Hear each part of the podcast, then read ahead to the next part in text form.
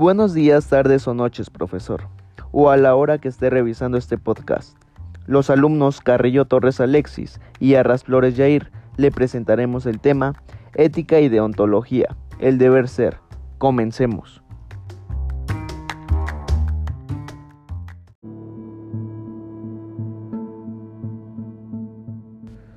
Bueno, nosotros al revisar la lectura hicimos un resumen y consiste en lo siguiente.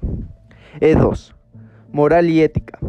La palabra ethos del griego significa residencia, morada, casa o lugar donde se habita. Así es, el lugar donde nace y reside el hombre en el mundo, donde siempre en compañía de otros cotidianamente desarrolla y cultiva sus potencialidades humanas por medios culturales, lenguaje, educación, salud, economía, arte, religión, moral, política, entre otros. El ethos es la comunidad, el pueblo o país donde se habita y por lo tanto un destino. Morada que me cobija, que me construye y que a la vez ayudo a construir y transformar por medios de mis acciones, de mis hábitos y costumbres para un mejor vivir en el mundo.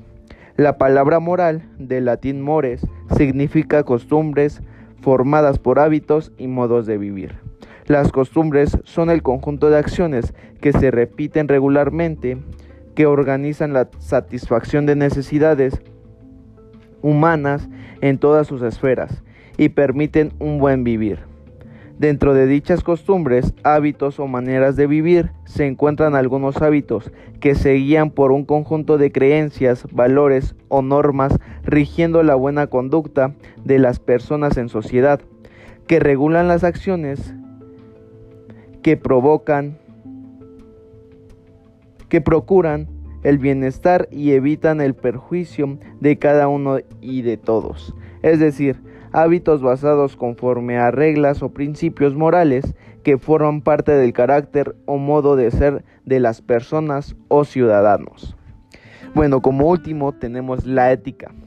Bueno, la ética es una disciplina filosófica que estudia el fenómeno de la moral, que reflexiona sobre la moral vivida e integrada en el carácter de las personas, en la vida cotidiana, sobre los hábitos o comportamientos que se adoptan y guían sobre juicios que valoran lo que se considera el bien y el mal, lo bueno o lo malo, al vivir y convivir con otros, en una sociedad y época concreta, como una relación práctica de interacción entre las personas.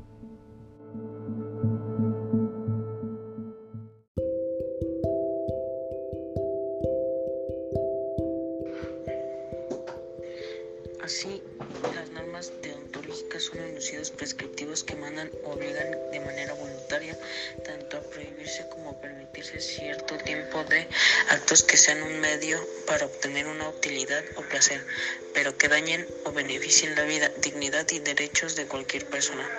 Dichas normas y principios deontológicos son enunciados apodícticos, es decir, racionalmente evidentes, incontrovertibles y válidos universalmente para toda persona. Un ejemplo de ello es que el mandato de no matarás es universalmente válido, por lo que si alguien aceptará como universalmente válido o permitido el matar o robar, mentir, como un medio útil recurrente para obtener algún bienestar personal o de grupo. Estaría a la vez consistiendo que les hiciera lo mismo cayendo en contradicción consigo mismo.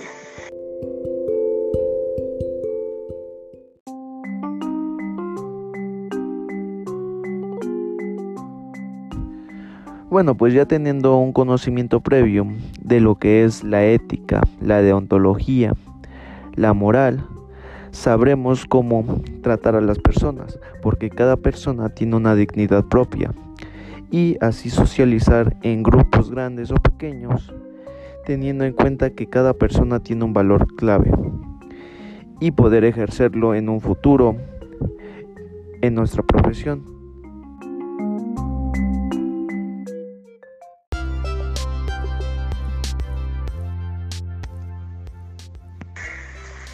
Yo aplico la ética más que nada para que, para el respeto, más que nada para las ciertas personas que tengo enfrente, para personas mayores.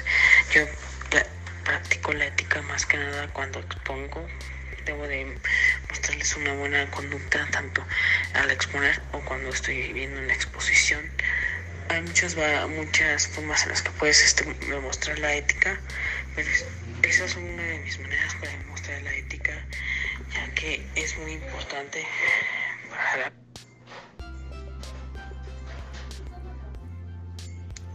vida diaria porque pues si no tienes ética no vas a sobresalir en ningún lado y te van a tratar como una persona que no toma nada en serio y que no tiene ningún respeto hacia las demás personas.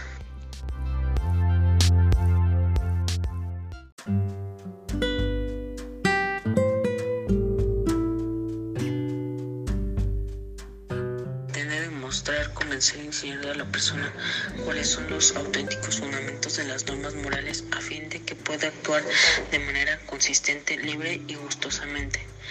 En la formación ética la persona debe enseñarse a sus auténticos motivos y móviles para cumplir sus normas no son el medio al castigo ni la mera convivencia al, al alcanzar algún beneficio, sino por amor, respeto, dignidad, con convicción propia pues la dignificación y crecimiento te otorga en su propia persona y la de los demás el hecho de obrar éticamente profesional genera una especial y única satisfacción conmigo, consigo mismo debido al tipo de personas y calidad de persona que me voy construyendo y trascendiendo un tipo de felicidad que no se puede obtener por ningún otro medio.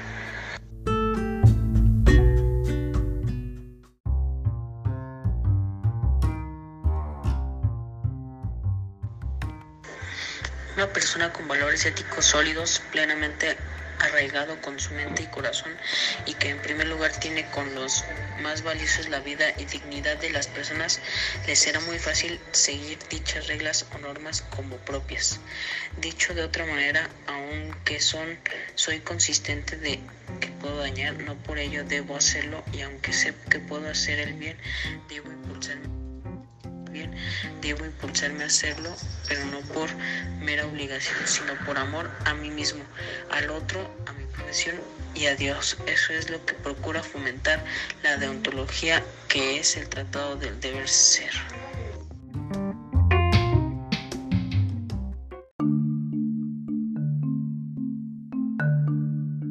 Una de las mayores virtudes, logros y ciencias de la obra de Víctor Frank, Frank es la, el de poder demostrar con su obra teórica y con su propia vida que el ser humano es capaz de autotrascenderse.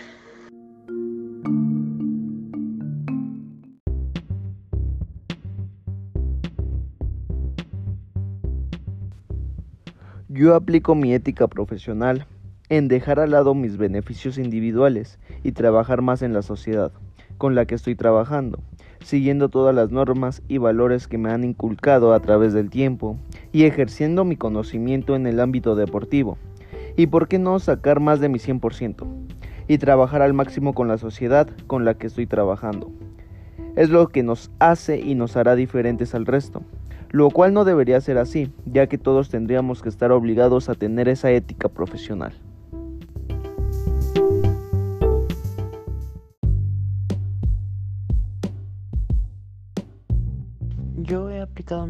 Pues más que nada como como al, al estar en contacto con las personas, al hablar y todo eso, al tener cierto respeto y todo ese tipo de valores en la escuela, también con los profesores, ser como ellos piden atención, les brindamos una atención.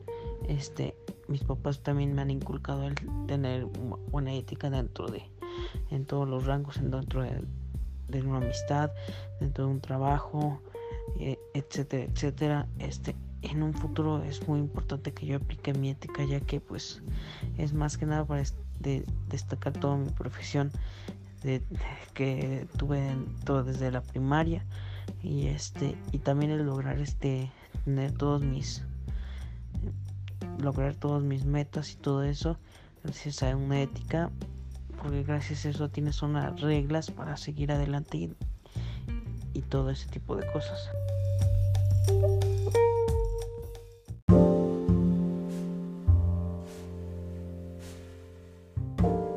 Bueno, Este fue nuestro podcast acerca de la lectura que nos pareció muy muy interesante y espero tenga un buen día profesor.